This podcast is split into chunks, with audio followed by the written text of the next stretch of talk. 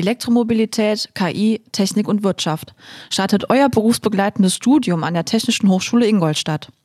Entdeckt berufsbegleitende Bachelor- und Masterprogramme sowie kompakte Kurzformate am Institut für akademische Weiterbildung. Mehr Infos unter www.iaw-in.de.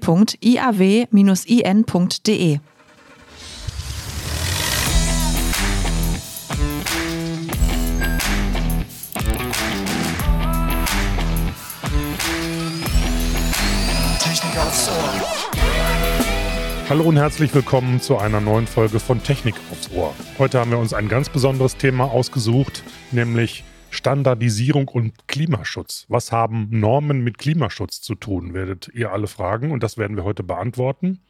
Klimaschutz und Klimaanpassung betrifft uns alle. Doch worin besteht eigentlich der Unterschied? Und warum sind Normen so wichtig für den Klimaschutz? Das besprechen wir heute mit Dieter Westerkamp, Bereichsleiter für Technik und Gesellschaft beim VDI und mit Christoph Winterhalter, Vorsitzender des Vorstands des Deutschen Instituts für Normung e.V., kurz DIN genannt. Kennt bestimmt jeder. Guten Tag, die Herren. Hallo. Hallo. Hallo zusammen. So, dann würden wir gleich mit der ersten Frage einsteigen, Sarah. Ja, genau. Also bevor wir jetzt so richtig ins Thema einsteigen, stellt euch doch bitte einfach mal kurz selbst vor, was macht ihr jeweils im äh, VDI und DIN und wie arbeiten die beiden Organisationen eigentlich zusammen? Vielleicht mag der Christoph Winterhalter anfangen. Ja. Das mache ich doch gerne. Also, mein Name ist Christoph Winterhalter. Ich bin jetzt seit sechs Jahren Vorstandsvorsitzender vom Deutschen Institut für Normung. Ich komme eigentlich aus der Wirtschaft. Ich habe viel mit dem VDI früher zusammengearbeitet. Ich war im ABB-Konzern zum Teil für Industrie 4.0 relevante Themen zuständig und das hat sehr vieles mit Standardisierung zu tun. Von daher beschäftige ich mich jetzt als Vorstand vom Deutschen Institut für Normung mit allen Arten von technischen Regeln, von Schnullergrößen bis eben Umweltmanagementsysteme und Industrie 4.0 und verwandte Hochtechnologien. Also das ist ein hochgradig breites und spannendes Thema und ich glaube, wir werden heute im Laufe dieses Podcasts noch viele Details erläutern. Von daher, Dieter, ergänzt du mal bitte. Ja, ich, ich fange auch zunächst mit mir an. Also mein Name ist Dieter Westerkamp. Ich äh, leite den Bereich Technik und Gesellschaft im VDI. Ich bin schon lange im VDI tätig, schon fast 25 Jahre. Ursprünglich komme ich, wie Christoph auch, aus der Industrie, aber die Erfahrung dort, die hilft natürlich, die Dinge, die man dann hinterher im VDI bewegt, zu verstehen. Ähm, das wesentliche Thema bei uns im VDI ist, dass wir Netzwerke knüpfen zwischen denen, die sich wirklich mit den technischen Themen auskennen. Also und viele dieser Ergebnisse der Netzwerke werden dann eben in Papieren niedergeschrieben und das sind dann eben zum großen Teil VDI-Richtlinien das ist schon fast der Weg zur Normung. Ähm, das ist nämlich das, worüber wir heute sprechen werden. Also ein wesentliches Ergebnis dessen, was wir im VDI tun, mündet hinterher in technische Regeln, die dann Anwendung finden. Mhm. Okay, dann würde ich doch gerne mal am Anfang ein bisschen Licht in den Nebel dieser ganzen Begriffe, Richtlinien, Standards, Normen bringen, dienen.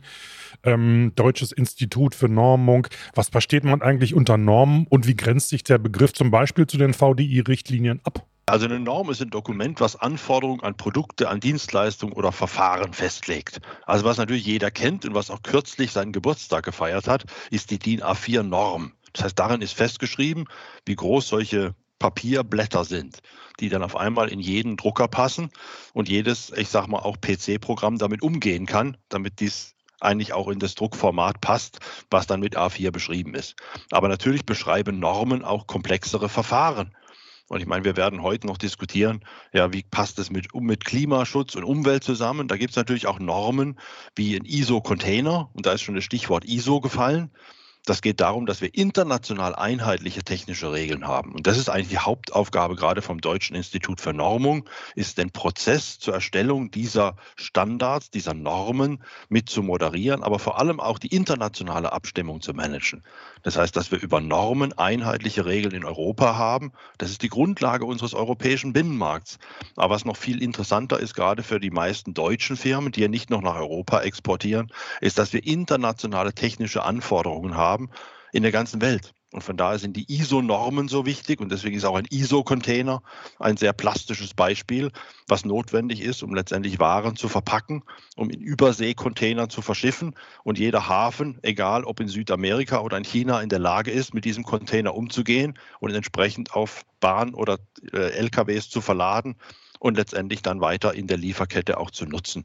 Und das geht eben so weit, dass man am Schluss auch Managementsysteme hat. ISO 9000 kennt auch jeder, Managementsystem-Normen. Aber es gibt eben auch Umweltschutznormen, Umweltschutzmanagement. Und deswegen ist es wichtig, dass das international vereinheitlicht ist. Und das ist unsere Hauptaufgabe. Das heißt, wir vertreten die deutschen Interessen in der internationalen Normung. Und das braucht natürlich ein großes Netzwerk an Experten. Und der VDI ist eben Teil dieses Netzwerks. Das heißt, die wissenschaftlichen Erkenntnisse der VDI-Richtlinien, die sollen da einfließen, dass es eben nicht nur deutsche Richtlinien sind, sondern dass sie international Anerkennung finden. Ja, genau. Also das, äh, das Thema ISO ist am Ende quasi die Krönung von allem, wenn es dann wirklich weltweit gilt. Dafür braucht es in der Regel immer auch nationale Vorarbeiten und die tun wir insbesondere im VDI und bei uns heißen die Papiere am Ende eben nicht Normen, sondern sie heißen VDI-Richtlinien. Das hat einfach historische Bedeutung. Wir sind nämlich tatsächlich schon seit 1884, also jetzt seit über 138 Jahren mit diesem Thema unterwegs. Und ich glaube, da spricht auch eine, eine wichtige Sprache. Und gerade, und jetzt kommt vielleicht auch nochmal die, die Abbiegung zum Thema Umwelt. Ja, wir sind seit langem im Bereich von umwelttechnischen Themen unterwegs. Ähm, ich möchte einfach mal nennen hier das Thema Reinhaltung der Luft, Trinkwasser, aber auch äh, das Thema Klimaanpassung, da werden wir sicherlich gleich noch drauf kommen, sind wichtige Themen von uns heute. Mhm. Okay. Ja, dann gerne nochmal an Christoph. Wie werden denn die Normen so konkret erarbeitet? Also DIN ist ja keine Behörde. Das habe ich auch mhm. noch vor zehn Jahren geglaubt, dass das irgendwie eine mhm. Behörde ist und dass wir sowas wie Gesetze machen. Das ist überhaupt nicht der Fall, weil wir sind wirklich ein privatwirtschaftlich organisierter Verein, der letztendlich Normungsthemen identifiziert, nicht selbst, sondern über die Tatsache, dass Experten oder eigentlich jeder, der eine Idee hat, wo wir eine technische Regel braucht, einen Normungsantrag stellen kann. Und wir als Deutsches Institut für Normung organisieren dann dass die davon betroffenen Experten zusammenkommen. Erstmal sich einigen, ist das ein geeignetes Normungsthema? Diesen Vorschlag dann auch veröffentlichen, sodass eine breite Öffentlichkeit darüber letztendlich befinden kann, ist es ein sinnvolles Normungsvorhaben oder nicht. Und wenn es diese Prüfung besteht, entsteht tatsächlich ein Normungsprojekt. Das heißt, dann wird es einem Normenausschuss mit davon betroffenen Experten aus unterschiedlichsten Stakeholdergruppen übergeben und die erarbeiten letztendlich dann einen Normungsvorschlag. Das heißt, was in dieser technischen Regel drinstehen soll. Und auch dieser erarbeitete Vorschlag, der muss dann wieder einer öffentlichen Prüfung standhalten. Auch das wird wieder veröffentlicht. Dann gibt es etliche Einsprüche oder Kommentare seitens der breiten Öffentlichkeit. Und dann muss sich dieses Gremium mit diesen Einsprüchen, mit diesen Fragen auseinandersetzen. Und erst wenn diese abgearbeitet sind, dann kann eine Norm veröffentlicht werden. Dann hat sie allerdings äh, eine gute Wirkung weil sie wird häufiger auch dann in Gesetzen referenziert und dann hat sie nahezu bindenden Charakter, zumindest in den Verträgen oder in den Bereichen, wo sie referenziert wird. Das heißt, wenn ein Gesetz eine Norm referenziert, dann muss die Norm auch angewendet werden. Wenn ein Vertrag zwischen zwei Firmen auf eine Norm verweist, ist es natürlich Vertragsbestandteil. Aber die Norm ist letztendlich ein Angebot, wie man technisch entweder eine gesetzliche Vorgabe oder ein gewünschtes Verhalten eines Produkts im Vertragsverhältnis zwischen zwei Firmen regeln kann. Da muss man eben nicht auf dem leeren Blatt Papier aushandeln, wie man Schnittstellen definiert werden, sondern man einigt sich darauf, wir halten uns beide an die Norm und dann funktioniert das. Ja, und wie lange dauert das so ungefähr, bis so eine Norm dann auf dem Markt ist sozusagen?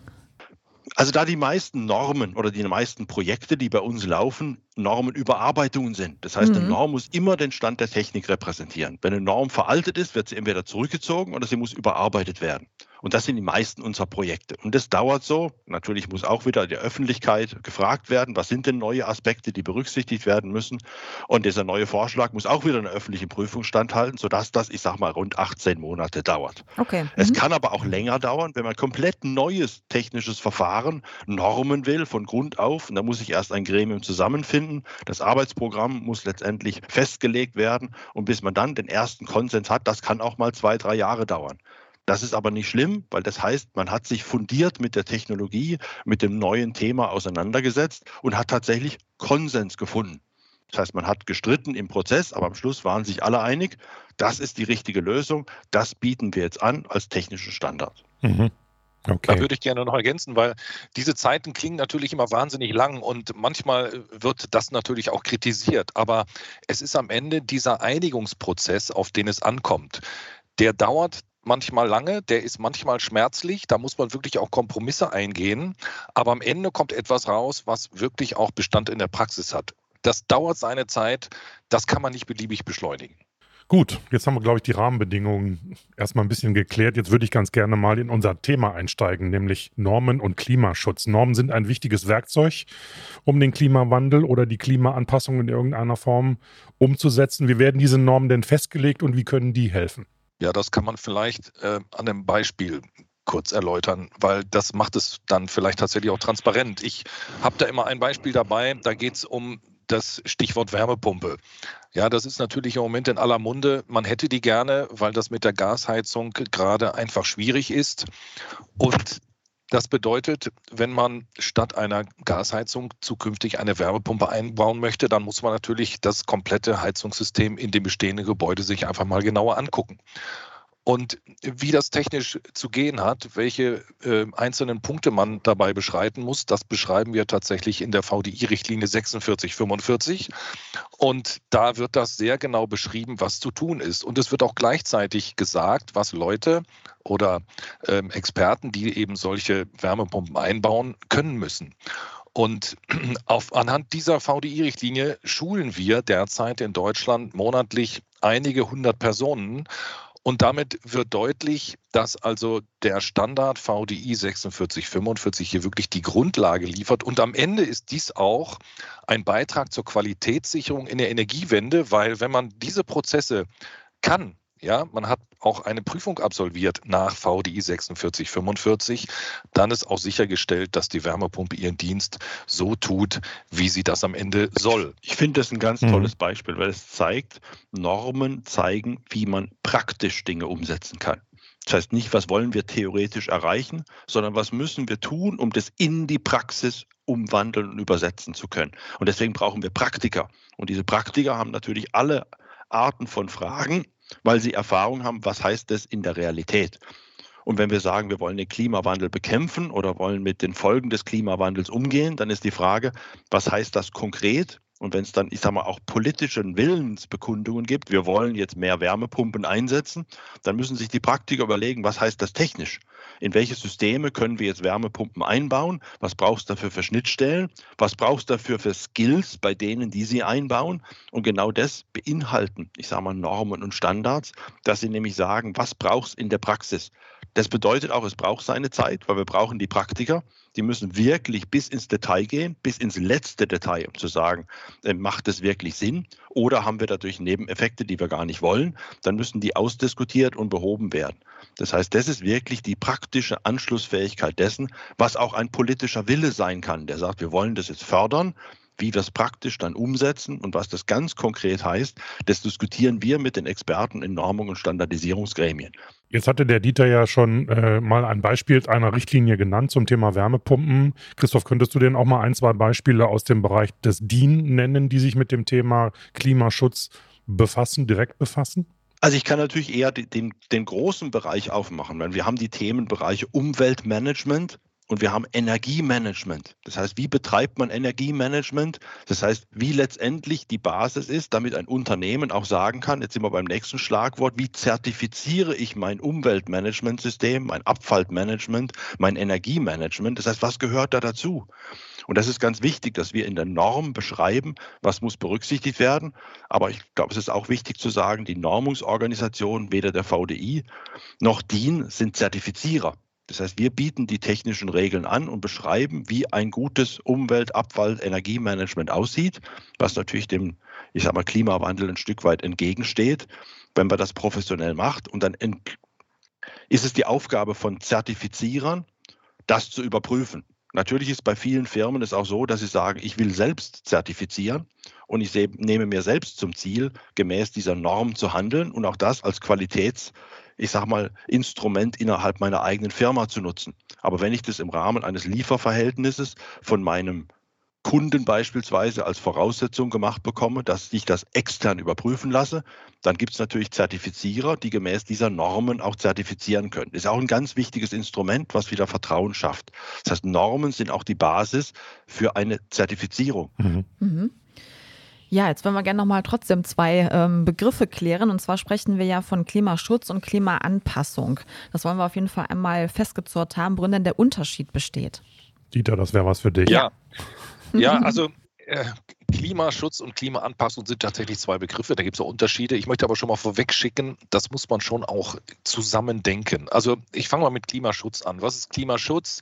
Damit ist alles gemeint an Maßnahmen, womit wir das Klima schützen. Das heißt, wir tun alles, um die 1,5 Grad Grenze oder die 2 Grad Grenze, die ja in, Klima, äh, in Paris festgelegt wurde, nicht zu überschreiten.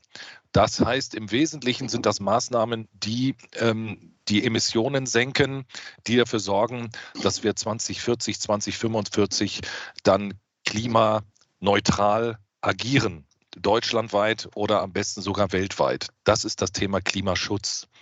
Klimaanpassung äh, setzt eine andere Perspektive auf, nämlich dass wir im Moment merken wir ja, dass die Temperaturen global steigen.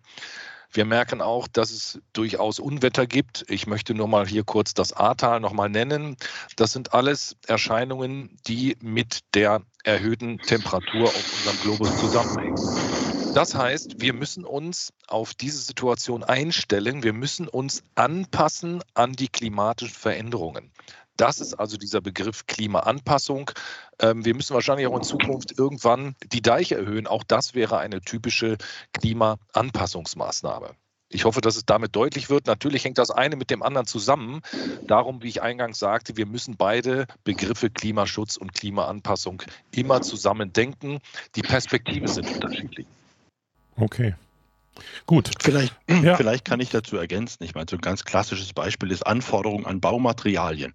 Wenn natürlich davon auszugehen ist, dass die Höchsttemperaturen im Sommer 35 Grad nie übersteigen, dann sagt letztendlich eine zu eine dazugehörige Norm, genau mit diesen Temperaturbereichen muss ein Baumaterial umgehen können wenn die Temperaturen jetzt signifikant höher gehen, und zwar nicht nur um ein Grad, sondern im Peak dann zum Teil um fünf bis zehn Grad höher, was wir jetzt auch erlebt haben in diesem Sommer, dann ist natürlich auch die Anforderung an diese Baumaterialien anzupassen, weil es eben nicht mehr ausreichend ist, Materialien zu haben, die bis 35 Grad funktionieren, sondern da muss letztendlich auch der Grenzwert erhöht werden.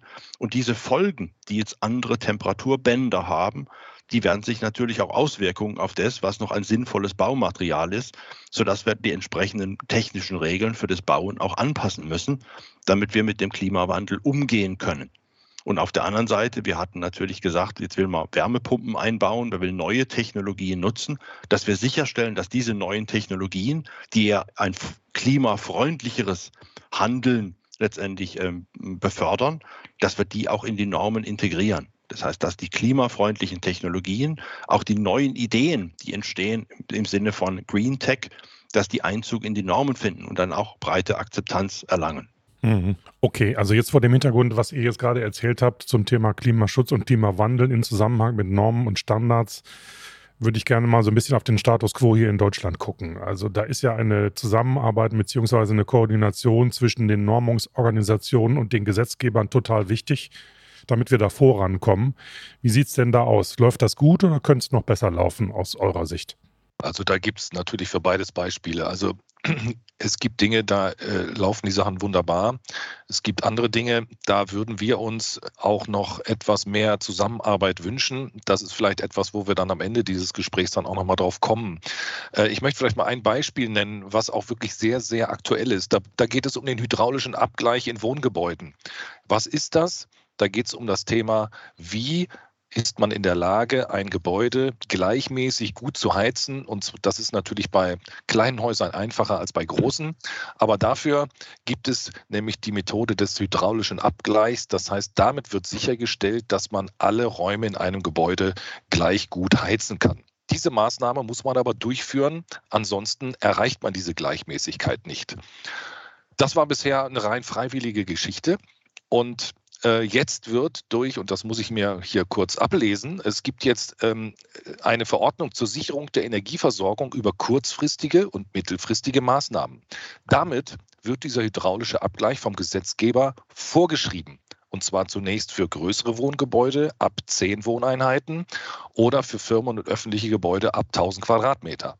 Das wird im Jahr 2024 auch für kleinere Gebäude gelten und für Firmen und öffentliche Gebäude mit weniger als 1000 Quadratmetern. Man sieht also hier, der Gesetzgeber gibt dann Dinge vor, die gemacht werden müssen, wie sie gemacht werden müssen. Dafür gibt es in diesem Falle schon bestehende Standards. Äh, in anderen Fällen gibt es vielleicht dann erst die politische Vorgabe und wir müssen mit den Normen nachziehen. Das äh, ist aber auch noch subject to be discussed. Äh, da werden wir mit den Ministerien, die hier federführend sind, auch weiterhin in den Dialog gehen. Mhm. Mhm. Also wenn ich das ergänzen kann, ich sage, was läuft gut ist, dass der Wille da ist, nicht nur der politische Wille, sondern auch in der deutschen Wirtschaft, sich aktiv an dem Thema Klimaschutz und Klimafolgenanpassung zu beteiligen. Das heißt, es gibt eine Vielzahl von Initiativen, die auch extrem ich sage mal, vielversprechende, ich sage mal, Zwischenergebnisse schon geliefert haben. Ich glaube, was wichtig ist, und da haben wir natürlich eine Aufgabe, auch gemeinsam im Zusammenspiel dafür zu sorgen, dass diese verschiedenen Initiativen voneinander lernen, dass wir Doppelarbeit vermeiden und dass wir vor allem diese Initiativen zur Konvergenz bringen im Sinne von, wir nutzen gleiche Begrifflichkeiten. Also ich meine, es gibt eine DIN EN ISO, das heißt eine ISO-Norm, die ins europäische System übernommen wurde zum Messen des Carbon Footprint von Produkten. Und wenn natürlich alle reden, wir wollen jetzt, ich sage mal, darüber Auskunft geben, wie sieht denn mein CO2-Fußabdruck aus, dann sollte das einheitlich nach einer Standardnorm berechnet werden. Dann machen ganz viele Firmen Pläne in Richtung, wann sind sie denn klimaneutral? Das heißt, was hat man Net Zero erreicht? Noch gibt es keine einheitliche Definition. Was heißt denn Net Zero? Mhm. Ja, jetzt sind wir ja schon auf der internationalen Ebene sozusagen angekommen. Da würde ich mal gerne wissen, habt ihr denn so das Gefühl, dass Normen und Standards hier wirklich schon helfen, auch auf internationaler Ebene und dass das irgendwie fruchtet, dass man auch gemeinsam für den Klimaschutz dann wirklich aktiv ist und auch für die Klimaanpassung in beiden Bereichen? Oder ist der Status quo eher so, dass man sagt, ja gut, ne, also wie, Sie eben, äh, wie ihr eben beschrieben habt, man muss erstmal noch zusammenkommen und das promoten oder gibt es jetzt wirklich schon aktiv ja, da gute Ebenen, wo dann gewirkt wird. Also, also da, da möchte ich dem, dem Christoph nicht vorgreifen, aber ich möchte einfach mal einleiten für ihn tätig werden. Also ja, gerne. Da ist man tatsächlich jetzt äh, auf, einem, äh, auf einem Pfad des Aufbruchs und es gibt ja. die sogenannte mhm. London Declaration und ich glaube, das ist jetzt die Überleitung zu dir, Christoph. Du warst, glaube ich, live in London dabei. Ja, absolut. Also ich habe ja noch so einen Nebenjob. Ich bin ja Vizepräsident der ISO, zuständig für, sag mal, Policy und Strategie und damit ist natürlich ganz wichtig, dass die internationale Community sich mit dem Thema nicht nur auseinandersetzt, sondern sich dazu committet, ich sage mal, die Koordination der laufenden Aktivitäten zu unterstützen in seinen Normungsgremien. Und das ist eben vor gut einem Jahr aus der Traufe gehoben worden, indem wir gesagt haben, wir brauchen eine gemeinsame Verpflichtung der 167 ISO-Mitglieder die sagen, wir verpflichten uns dazu, das Thema Klimaschutz und Klimafolgenanpassung in all unseren neuen Normungsprojekten mit zu berücksichtigen. Das heißt, dass wir eine neue technische Regel erarbeiten, dass wir uns gleichzeitig Gedanken machen, was hat das für eine Auswirkung auf den Klimaschutz? Haben wir überhaupt die Expertise, um das beurteilen zu können? Und wenn wir sie nicht haben, dass wir diese Expertise berücksichtigen, dass wir nicht eine technische Regel auf den Markt bringen, die unter Umständen negative Folgen für die für, die, für das Klima hätte. Und das war schon wichtig, dass es da einen internationalen Konsens gibt, das zu tun. Und das heißt natürlich in einer Vielzahl von Aktivitäten gemündet in aller Herren Länder. Ich war jetzt vor drei Wochen wieder in Abu Dhabi, habe eine große ISO-Sitzung geleitet.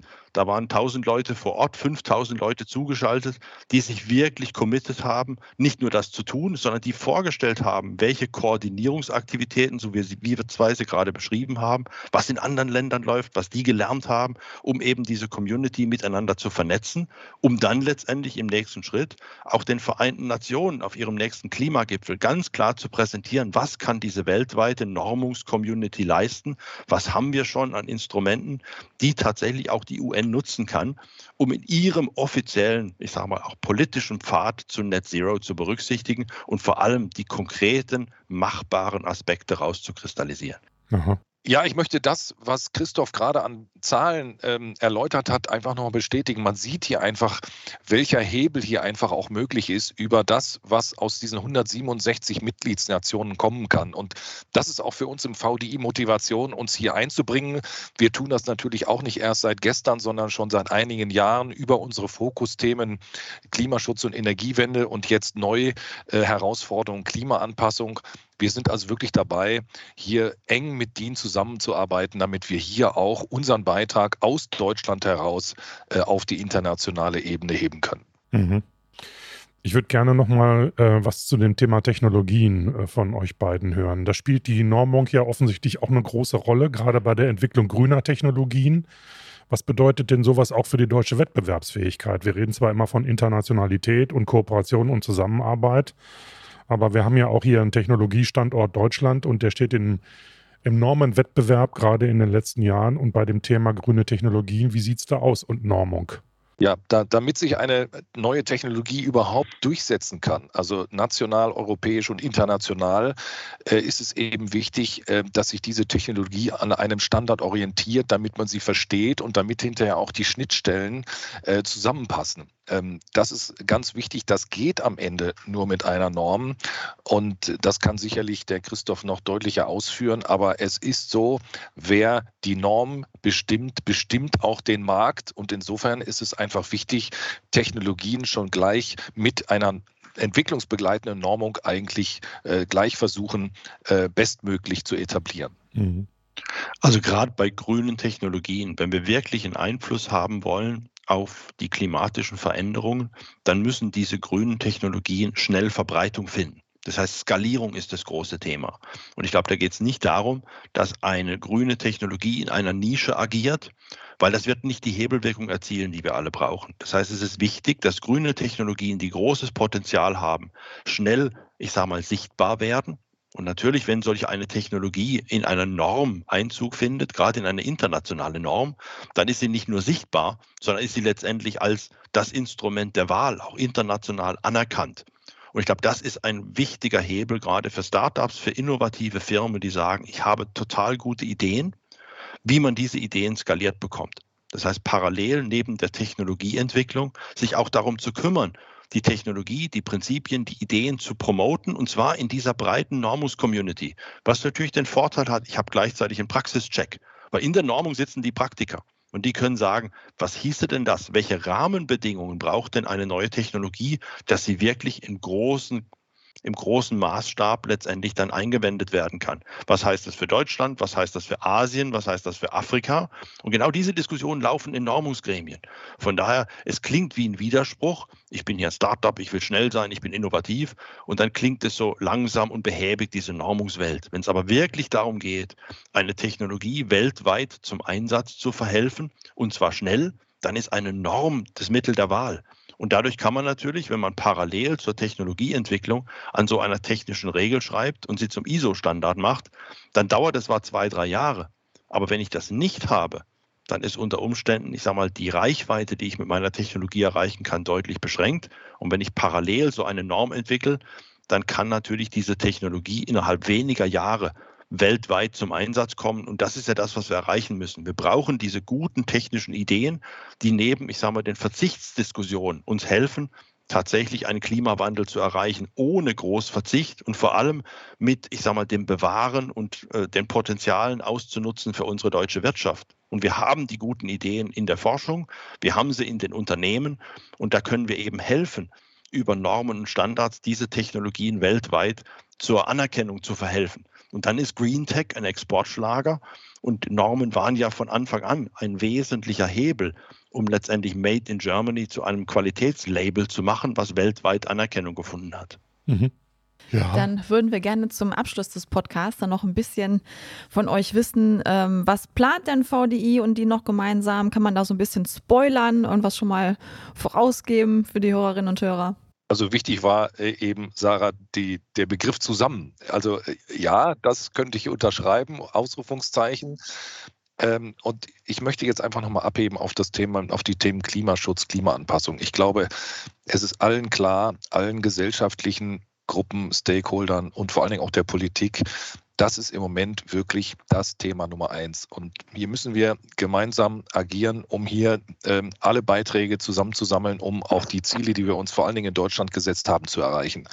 Wir wollen gemeinsam eine Initiative ähm, vorbereiten und auch umsetzen, gemeinsam mit der Politik, gemeinsam mit den Regelsetzern und wir möchten hier auch, glaube ich, nochmal betonen, äh, das ist nicht eine Sache von VDI und DIN alleine, sondern auch die Deutsche Kommission Elektrotechnik, die DKE, äh, wird hier auf jeden Fall mit am Tisch sitzen und sicher noch weitere. Vor allen Dingen aber wollen wir auch die Stakeholder aus der Wirtschaft und aus der Zivilgesellschaft gerade zum Thema Normung für und im Klimaschutz und für die Klimaanpassung zusammenbringen, um hier insgesamt noch mehr Gewicht und vor allen Dingen die Verzahnung dieser Stakeholder hinzubekommen. Dafür machen wir gerade im Moment eine Frühstücksreihe, dienstags immer von 8 bis 8.50 Uhr. Äh, das machen wir bis Weihnachten, um dann tatsächlich, ich sag mal, auch darüber aufgeklärt zu haben, worum es insgesamt gehen wird. Und dann wollen wir wirklich im Jahr 2023 am Anfang wirklich damit loslegen. Ich glaube, das Entscheidende ist, die Wirtschaftsunternehmen dazu sensibilisieren, letztendlich auch zu präsentieren, was sie schon tun, um sie zum wichtigen Teil einer solchen Initiative zu machen. Weil wenn die Wirtschaft letztendlich es nicht mittreibt, dann werden wir am Schluss viele gute Ideen haben, aber wir werden sie nicht praktisch umgesetzt kriegen. Weil letztendlich die technischen Regeln schreiben zu einem ganz, ganz großen ähm, Prozentsatz Experten aus Unternehmen. Von daher ist es ganz wichtig, dass die Wirtschaft sich aktiv an diesem Prozess beteiligt, dass die Wirtschaft uns hilft, so eine Initiative richtig zu kalibrieren, sowohl von der Geschwindigkeit als auch von den Themen, auf denen wir fokussieren sollten, weil sie a den größten Hebel darstellen und b die Experten und die Produkte vorhanden sind, die wir dann direkt basierend auf diesen Regeln auch tatsächlich zur Marktreife bringen können. Ich glaube, das ist ganz wichtig, dass das jetzt eine Awareness-Kampagne ist und dann mit breitem Konsens zu sagen, in diesem Thema, mit diesen Experten lohnt es sich, jetzt eine Schippe draufzulegen und eine konzertierte Aktion zu starten. Und um das letztendlich zu erreichen, hilft es diese Frühstücksreihe, helfen unzählige Diskussionen, aber es ist unsere Aufgabe, das zu konsolidieren und dann vor allem gemeinsam mit den Akteuren aus der Wirtschaft einen Fahrplan zu erarbeiten, was tatsächlich in Normungsgremien dann erarbeitet wird oder in den meisten Fällen angepasst und ergänzt wird, um diese eben für das Klima so relevanten Aspekte. Mhm. Ja, meine Herren, vielen Dank. Ich glaube, wir haben heute relativ äh, tief und intensiv gelernt, dass Klimaschutz und Klimaanpassung ohne Normen, Standards und Richtlinien nicht funktionieren kann. Auf nationaler wie auf internationaler Ebene. Das ist, glaube ich, ganz, ganz wichtig. Das ist zumindest mein Fazit, dass da eine Menge Bewegung drin ist und dass wir alle gemeinsam dann ein Ziel erreichen, was ich auf einem Papier des Dienstes gelesen habe, was ich sehr schön fand. Nur gemeinsam wird es kühler. Ja, das ist ein Das fand ich toll. Und äh, wir ja. danken für eure Zeit. Und äh, ja, Dankeschön und wir wünschen euch einen schönen Tag und euch sagen wir noch, wenn ihr Ideen habt für genau, Podcasts. die Shownotes nicht vergessen auch. Ne? Und dann schreibt uns bitte an podcast.vdi.de ja. und natürlich in den Shownotes, Sarah, steht mhm. was? Ja, da verlinken wir wichtige Informationen äh, zu heute, auch äh, was eben angesprochen wurde mit dem äh, Frühstückstermin bis Weihnachten, dass man da nochmal reinschauen kann. Und ja, ansonsten sagen wir einfach bis zum nächsten Mal. Genau. Tschüss. Ja, tschüss.